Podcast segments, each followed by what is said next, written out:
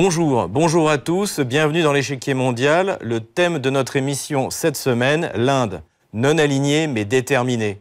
Comment le non-alignement historique de l'Inde en a fait une puissance de premier plan, c'est ce que nous allons voir aujourd'hui.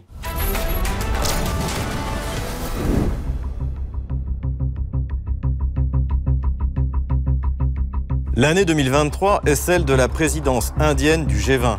New Delhi a fermement fait savoir à plusieurs reprises qu'elle continuerait à suivre sa politique de non-alignement. Concernant le conflit ukrainien, le gouvernement indien se contente d'appeler à une solution diplomatique. Il refuse également catégoriquement de prendre part à de quelconques sanctions contre la Russie. Moscou est en effet un allié historique et fiable de New Delhi depuis l'accession à l'indépendance en 1947. La Russie est aussi un partenaire économique irremplaçable dans le domaine de l'armement et de l'énergie.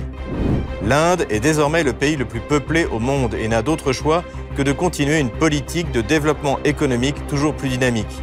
Elle doit également être capable de maintenir une présence dissuasive à ses frontières face à la Chine et au Pakistan.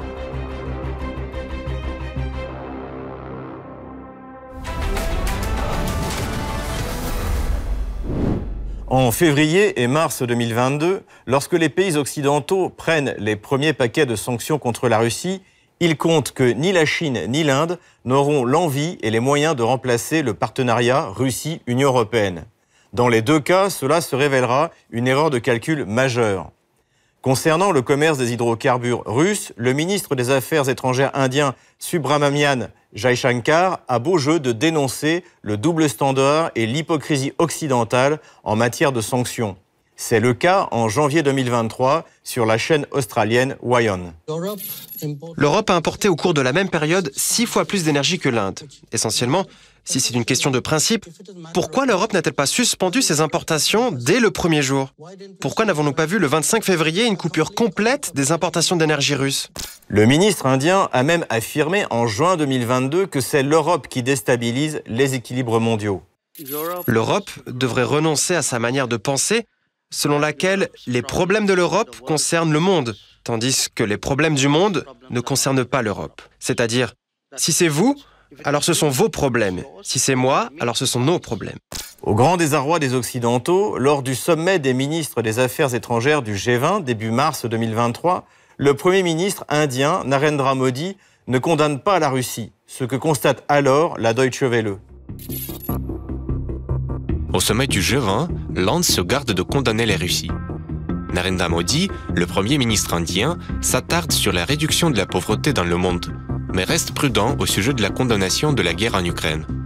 Certains pays du G20 préfèrent conserver leur neutralité et refusent de condamner la Russie pour son invasion de l'Ukraine. C'était déjà la position du ministre des Affaires étrangères indien en septembre 2022 devant la 77e session de l'Assemblée générale des Nations unies à l'ONU. On nous demande souvent de quel côté nous sommes.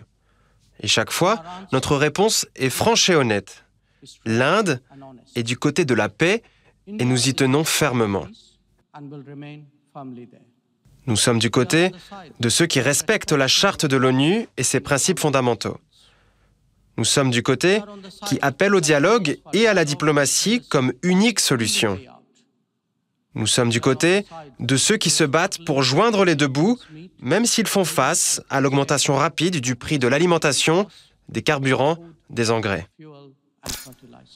Lors de son intervention, il souligna par ailleurs que la politique étrangère indienne continuerait à être fondée sur le multilatéralisme et non pas sur un quelconque alignement, notamment vis-à-vis d'anciennes puissances coloniales. Nous nous délivrerons de la manière de penser coloniale. À l'extérieur, cela équivaut à un multilatéralisme réformé et une gouvernance mondiale modernisée l'Inde a toujours adopté une approche coopérative, inclusive et consultative des relations internationales. Nous croyons que la multipolarité, le rééquilibrage, une mondialisation juste, un multilatéralisme réformé sont urgents. L'appel à une réforme du multilatéralisme avec une réforme du Conseil de sécurité en son cœur jouit d'un soutien considérable parmi les membres de l'ONU. Car en effet, l'Inde appelle de ses voeux l'élargissement du nombre de membres permanents du Conseil de sécurité de l'ONU où siège la puissance rivale chinoise. C'est bien une autre mondialisation que souhaite New Delhi qui ne soit plus dominée par l'Occident et les promoteurs de son idéologie comme George Soros. Je pourrais considérer que l'individu en question, M. Soros, est un vieil homme riche et opiniâtre, assis à New York, qui pense toujours que ses opinions devraient déterminer le fonctionnement du monde entier. Mais si je pouvais seulement m'arrêter à vieux, riche et opiniâtre, je pourrais l'ignorer. Mais il est vieux, riche, opiniâtre et dangereux. Vous savez, parce que ce qui se passe, c'est que des personnes pareilles, de telles opinions et de telles organisations investissent réellement des ressources pour façonner des narratifs. L'Inde, comme la Chine, tire un avantage considérable de l'embargo occidental contre les hydrocarbures russes. Ces achats massifs de pétrole brut ont permis aux raffineries indiennes de tourner à plein régime et d'augmenter sensiblement leurs exportations de carburant, notamment vers l'Europe. Les importations indiennes de produits russes grimpent de 400%, les États-Unis offrant peu de résistance. Les exportations indiennes de produits pétroliers ont également monté en flèche. D'avril 2022 à janvier 2023, ces exportations se chiffraient à 78,58 milliards de dollars contre 50,77 milliards pour la période correspondante de l'exercice financier précédent. Cependant, l'Inde espère toujours que son mécanisme de règlement des échanges en roupies, une alternative au système de paiement internationaux qui ont été restreints en raison des sanctions occidentales contre la Russie, gagnera du terrain. Et cela ne semble pas prêt de s'arrêter. Fin janvier, le Times of India annonce que 2023 sera une année favorable pour les exportations de pétrole russe vers l'Inde. Les exportations de pétrole russe vers l'Inde pourraient atteindre de nouveaux records ce mois-ci.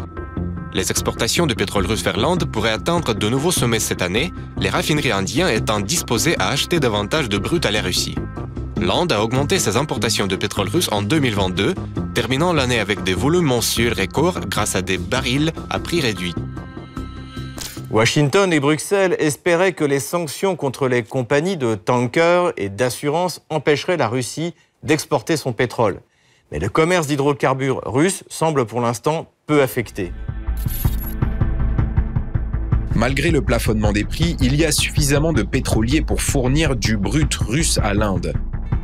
Selon les données communiquées par Vortexa, la Russie est restée le premier fournisseur de pétrole de l'Inde en janvier, livrant 1,27 million de barils par jour, soit près de 28% des importations totales du pétrole brut de l'Inde, qui s'élève à 4,60 millions de barils par jour. Les livraisons de brut russe à l'Inde en janvier ont vu une hausse de 6,2% par rapport au mois précédent. C'est la quantité mensuelle la plus élevée jamais enregistrée. Le positionnement non aligné et multilatéral de la diplomatie indienne n'est pas nouveau. Il est exactement celui de Jawaharlal Nehru, l'un des pères de l'indépendance indienne et le premier Premier ministre indien en 1947. C'est aussi l'héritage de la conférence de Bandung en 1955 qui lance le mouvement des non-alignés. L'autre axe de cette diplomatie originale est conditionné par la nécessité pour New Delhi de faire face à la fois à la Chine et au Pakistan. Depuis les affrontements de 1962 qui furent remportés par la Chine, Pékin et New Delhi mènent une guerre de position. 3500 km de frontières communes séparent les deux protagonistes. La Chine réclame 75 000 km à l'Inde, la quasi-totalité de l'État d'Arunachal Pradesh, qu'elle considère comme partie intégrante du Tibet. L'Inde revendique l'Aksai Chin, une zone de 37 000 km occupée par la Chine depuis 1962 au Ladakh. Pour contrecarrer la puissance chinoise, New Delhi a décidé de participer en 2017 à la relance du Quad, le Quadrilateral Security Dialogue, qui regroupe notamment les États-Unis, l'Australie et qui est clairement tourné contre Pékin. Les affrontements sporadiques entre leurs deux armées n'empêche cependant pas la Chine et l'Inde de se retrouver dans des structures de coopération économique comme les BRICS ou l'Organisation de coopération de Shanghai. L'autre adversaire de l'Inde est le Pakistan, pays issu de l'éclatement des Indes britanniques en 1947. Guerres et attentats se succèdent régulièrement depuis cette date pour le territoire du Cachemire. Une partie de ce territoire est occupée, nous l'avons vu, par la Chine et le reste est divisé entre l'Inde et le Pakistan. Les défis auxquels doit répondre l'Inde à ses frontières peuvent pourtant paraître secondaires par rapport aux enjeux intérieurs, économiques et démographiques. En 2023, l'Inde est devenue le pays le plus peuplé au monde devant la Chine. On estime sa population à 1,4 milliard d'habitants sans que ce chiffre puisse être précisé car New Delhi n'a pas fait de recensement depuis 2011, comme le rapporte le courrier international. Démographie. L'Inde, en passe d'être le pays le plus peuplé, n'a pas fait de recensement en 12 ans. Ce retard a des conséquences sur les plans et programmes gouvernementaux et se traduit par des estimations peu fiables réalisées par d'autres enquêtes sur la consommation, la santé et l'emploi, des variables qui dépendent des données du recensement pour déterminer les politiques et les mesures de progrès. Face à cette poussée démographique, en septembre 2022, devant la 77e session de l'Assemblée générale des Nations unies à l'ONU, le ministre des Affaires étrangères Subramanian Jai Shankar annonce la mise en œuvre d'un plan sur 25 ans. Nous sommes résolus à faire de l'Inde un pays développé dans les 25 prochaines années. Cela crée plus de moyens pour le monde, pour le bien de tous. En attendant, les chiffres de l'économie indienne ont de quoi faire rêver les Européens, comme le souligne RFI en décembre 2022. L'Inde, puissance montante face à la Chine. Dans un contexte où les États-Unis et l'Europe sont menacés de récession, l'Inde connaît une santé économique insolente. Le FMI prévoit une hausse de 6,8% du PIB indien en 2022, soit une croissance deux fois plus rapide que l'économie mondiale. Encore mieux, l'Inde vient de ravir à son ancien colonisateur, le Royaume-Uni, la place de cinquième puissance économique mondiale. L'Inde peut aussi s'appuyer sur une diaspora de 28 millions de personnes qui lui transfèrent 90 milliards de dollars par an. Elle peut également compter sur les partenariats avec les pays occidentaux qui y voient un moyen de lutter contre la puissance chinoise. Pour aller plus loin dans notre analyse, je reçois Paul-Antoine, analyste international. Bonjour Paul-Antoine. Bonjour Monsieur Moreau. Bienvenue sur euh, RT France. Merci. Il semble qu'aujourd'hui encore, l'Inde soit fidèle à l'héritage du Premier ministre Nehru et de sa politique de non-alignement. Qu'en pensez-vous?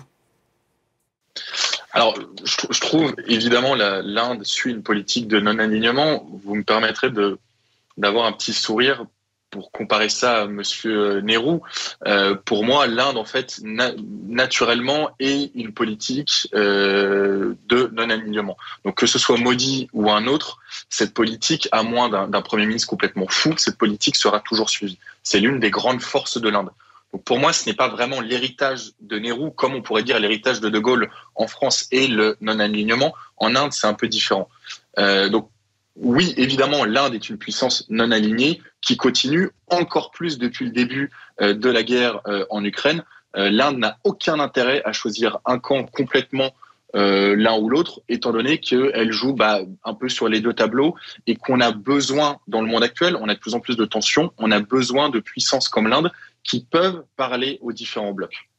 Est-ce que vous pourriez développer précisément cette relation avec Moscou qui finalement euh, date de, la guerre froide, hein, immédiatement après l'indépendance de, de l'Inde en 1947. En quoi consiste cette relation? Quels sont ses fondamentaux?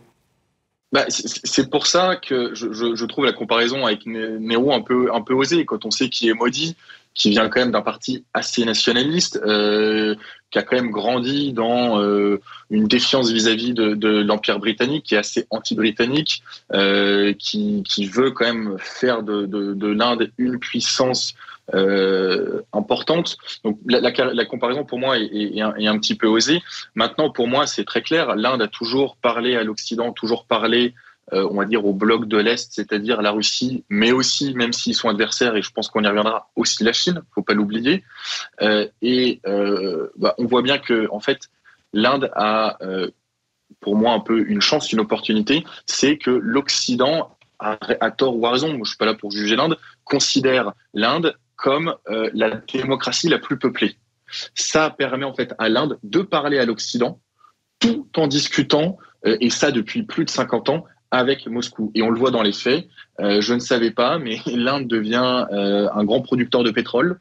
Hein, ne l'étaient pas il y a deux ans, mais maintenant ils produisent du pétrole et ils vendent du pétrole euh, à l'Europe et à l'Occident. On sait très bien qu'en réalité c'est le pétrole russe qui est raffiné en Inde. L'Inde récupère un pourcentage dessus et ils ont raison pourquoi se priver et euh, le renvoie à l'Europe. L'Europe est d'ailleurs encore une fois le dindon de la farce euh, de cette guerre en, en Ukraine. Donc l'Inde en fait n'a aucun intérêt à se fâcher avec un camp. Nous n'avons aucun intérêt à fâcher l'Inde avec nous ou avec la Russie parce que ça nous permet de parler à travers l'Inde. Je, crois que plusieurs messages diplomatiques ont, été envoyés par l'intermédiaire des Indiens à la Russie.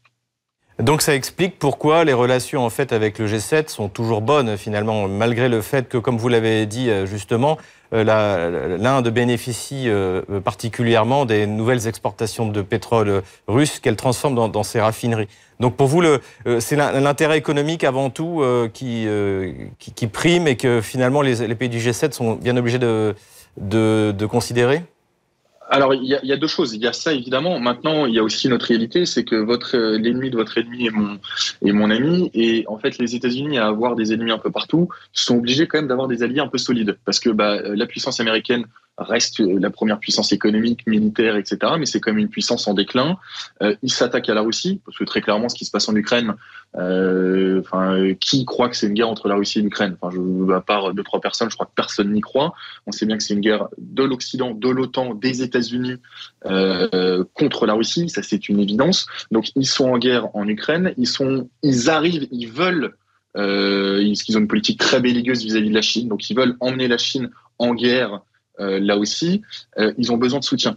Ils ont besoin de soutien donc en Europe, ils ont besoin de soutien euh, en Asie, et donc ils ont besoin de l'Inde. Ils ne peuvent pas, les États-Unis ne peuvent pas se passer de l'Inde dans leur guerre qu'ils souhaitent mener contre la Chine et que pour le moment la Chine évite depuis quelques années.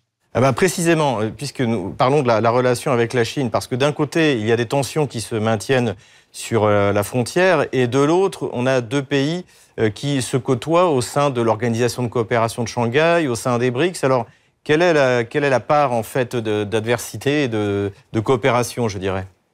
Alors pour moi, c'est extrêmement simple. Déjà, il faut bien comprendre que euh, dans le monde occidental, on a une vision euh, belliqueuse et euh, euh, manichéenne. Donc c'est soit vous êtes mon, mon allié, soit vous êtes mon ennemi. Il n'y a pas soit vous êtes dans l'alliance, soit vous êtes contre moi. Alors qu'en fait, dans le monde multipolaire que euh, Poutine et que Xi Jinping ont parlé encore hier et que Modi veut, c'est très différent. On est adversaire, mais pas ennemi. Euh, on est partenaire, mais quand même adversaire, etc. C'est un monde beaucoup plus compliqué et au final beaucoup plus stable. ce qu'il faut bien comprendre quand on a compris ça, c'est que l'Inde euh, a comme ennemi, et j'insiste sur le mot ennemi, le Pakistan.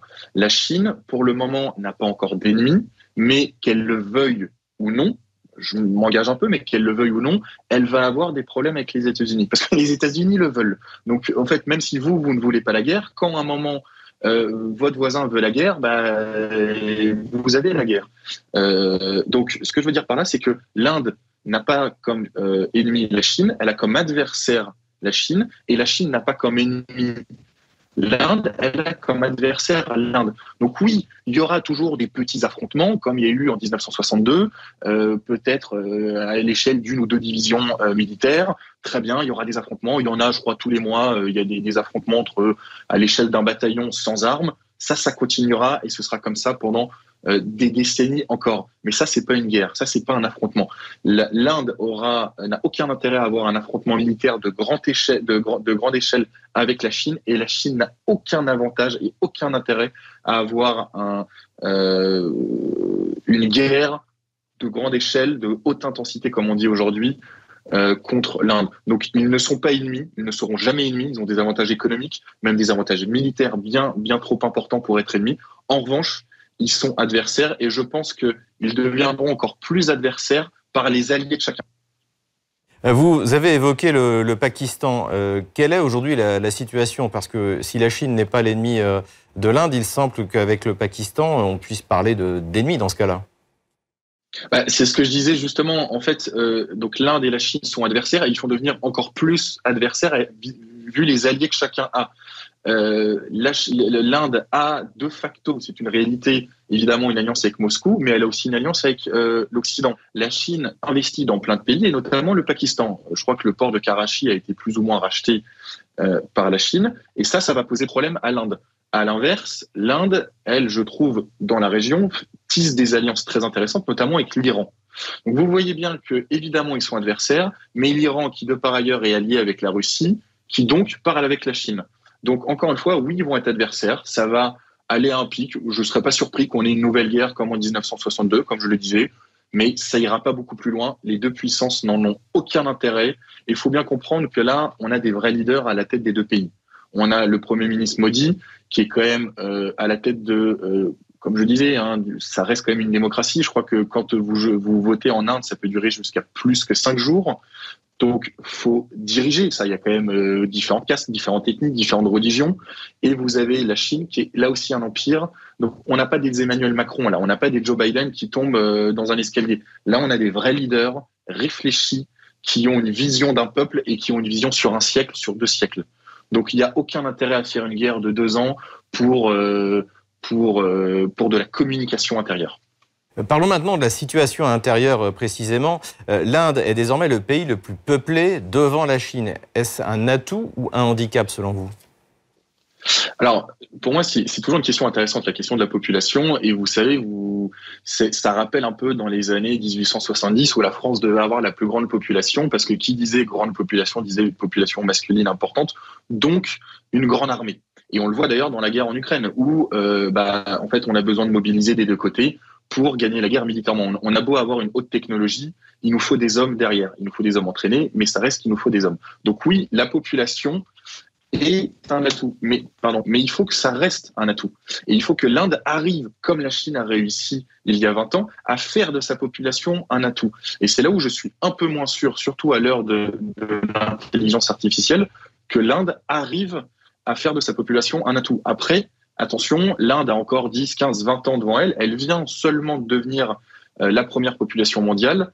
Euh, il faut qu'elle soit capable de canaliser tout ça. Mais euh, on le voit, que ce soit en Chine ou en Russie, ce qui est difficile avec des, pays comme ça, c'est que ce pas des pays au sens comme par exemple en France ou en Angleterre. Ce sont des pays en fait, ce sont un peu des empires dans le sens où ils ont une multitude d'ethnies, une multitude de religions. Ils n'ont pas un ciment commun ou alors ils ont un ciment commun fragile. La Russie s'en tire très bien, notamment par le travail du président Poutine qui a réussi à unifier tous les peuples russes, mais ça reste toujours un peu fragile. Et ça, c'est très difficile. Et en fait, euh, la population, si la France demain était 160 millions d'habitants, comme aujourd'hui avec une population française alors faut, faut définir, mais une population française euh, solide, oui, c'est un atout. Maintenant, quand c'est fragile, quand euh, vous avez le problème du Cachemire, quand vous avez des populations qui peuvent être utilisées comme des cinquièmes colonnes, votre population n'est pas forcément un atout. Donc oui, la question, clairement, oui, c'est un atout, mais il faut que ça devienne un atout. Et pour ça, il faut qu'un gouvernement, que le gouvernement indien travaille à ce que sa population devienne un atout, et notamment la diaspora indienne, pour que ce soit un atout euh, pour l'économie indienne et pour la politique indienne aussi. Je vous rappellerai quand même juste là-dessus que euh, la, diaspora indienne est très importante dans la politique britannique. Il faut que ça, ce soit un atout. Il faut que Modi arrive à utiliser cette population, cette diaspora, comme un, comme un atout.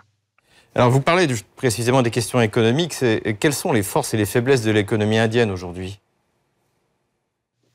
Pour moi, il y a une faiblesse de l'économie indienne, c'est que en fait, la Chine a su utiliser sa population pour en faire euh, globalement l'usine du monde. Euh, sauf que bah, maintenant, c'est un peu moins la Chine. L'Inde récupère évidemment euh, récupère euh, évidemment ça, mais il n'y a plus que il n'y a pas que l'Inde. Euh, le salaire moyen en Inde maintenant est déjà beaucoup plus élevé qu'au Bhoutan par exemple ou dans d'autres pays encore plus pauvres. Donc cette question d'utiliser sa population comme une main d'œuvre bon marché euh, ça commence à changer un peu. Maintenant, pour moi, le, l'atout de l'Inde économiquement parlant, euh, et c'est ce que je disais tout à l'heure, à l'ère de la, enfin de, de, de, la nouvelle technologie, euh, de l'intelligence artificielle, elle est là. vous prenez tous les programmeurs, la moitié sont, enfin les trois quarts sont asiatiques et dans ces trois quarts, vous en avez la moitié qui sont indiens. Vous allez à Londres dans n'importe quelle dans n'importe quelle université, vous avez la moitié de la classe qui est asiatique et qui est indienne. C'est ça le futur de, de, l'économie indienne, il est là. Et d'autant plus que nous, quand je dis nous, c'est l'Occident, on a encore pour le moment euh, un atout euh, technologique, mais qui est en déclin. Euh, et c'est extrêmement simple. Quand vous prenez, vous faites un interview dans une classe chinoise, je crois que c'est un journaliste américain qui avait fait ça, qui demande aux, élèves chinois quels sont vos rêves. ils répondent astronaute, ils répondent physicien, docteur, mathématicien. Vous demandez, et donc il a fait ensuite la même demande aux États-Unis, et ils ont répondu youtubeur, blogueur, influenceur. Voilà. Euh, pour le moment, les États-Unis restent évidemment à la tête de la technologie, mais ce que je veux dire, c'est qu'il y a une question de génération. Euh, que ce soit l'Inde, que ce soit la Chine ou que ce soit la Russie, investissent sur leur jeunesse. On voit bien qu'en Occident, on investit sur notre vieillesse. Voilà. La, la, la réalité est là. Euh, merci Paul-Antoine. Je vous en prie, merci pour votre invitation. Je rappelle que vous êtes analyste international. Comme d'habitude, on termine notre émission avec vos questions que vous nous posez sur les réseaux sociaux Telegram ou Odyssée avec le hashtag échiquier mondial RT France. Première question envoyée par Marc. Où en est la relation entre l'Inde et les pays d'Afrique L'Inde est le deuxième partenaire de l'Afrique, derrière la Chine et devant les États-Unis et la France. Elle bénéficie d'une image positive car comme l'Afrique, elle fut colonisée par les puissances européennes. Le souvenir de la conférence de Bandung en 1955 et la politique de non-alignement expliquent bien entendu cette affinité. Économiquement, l'Inde est très présente dans le domaine pharmaceutique et celui des télécommunications. Deuxième question, celle de Philippe. Qu'en est-il de la relation avec la France? La France a su tirer son épingle du jeu, notamment dans le domaine de l'armement, qui était jusque-là une chasse gardée de la Russie. 36 exemplaires du Rafale ont été vendus en 2016 pour plus de 7 milliards d'euros. L'avion français se retrouve désormais face au F-18 américain pour équiper les porte-avions indiens. Airbus tire également son épingle du jeu dans le domaine de l'aviation civile. Renault est également intéressé par un marché en pleine expansion. Le ministre Bruno Le Maire, lors d'une visite récente à New Delhi, a fait de la relation bilatérale une priorité. Merci beaucoup de nous avoir suivis. Rendez-vous la semaine prochaine pour un nouveau numéro de l'échiquier mondial. À bientôt sur RT France.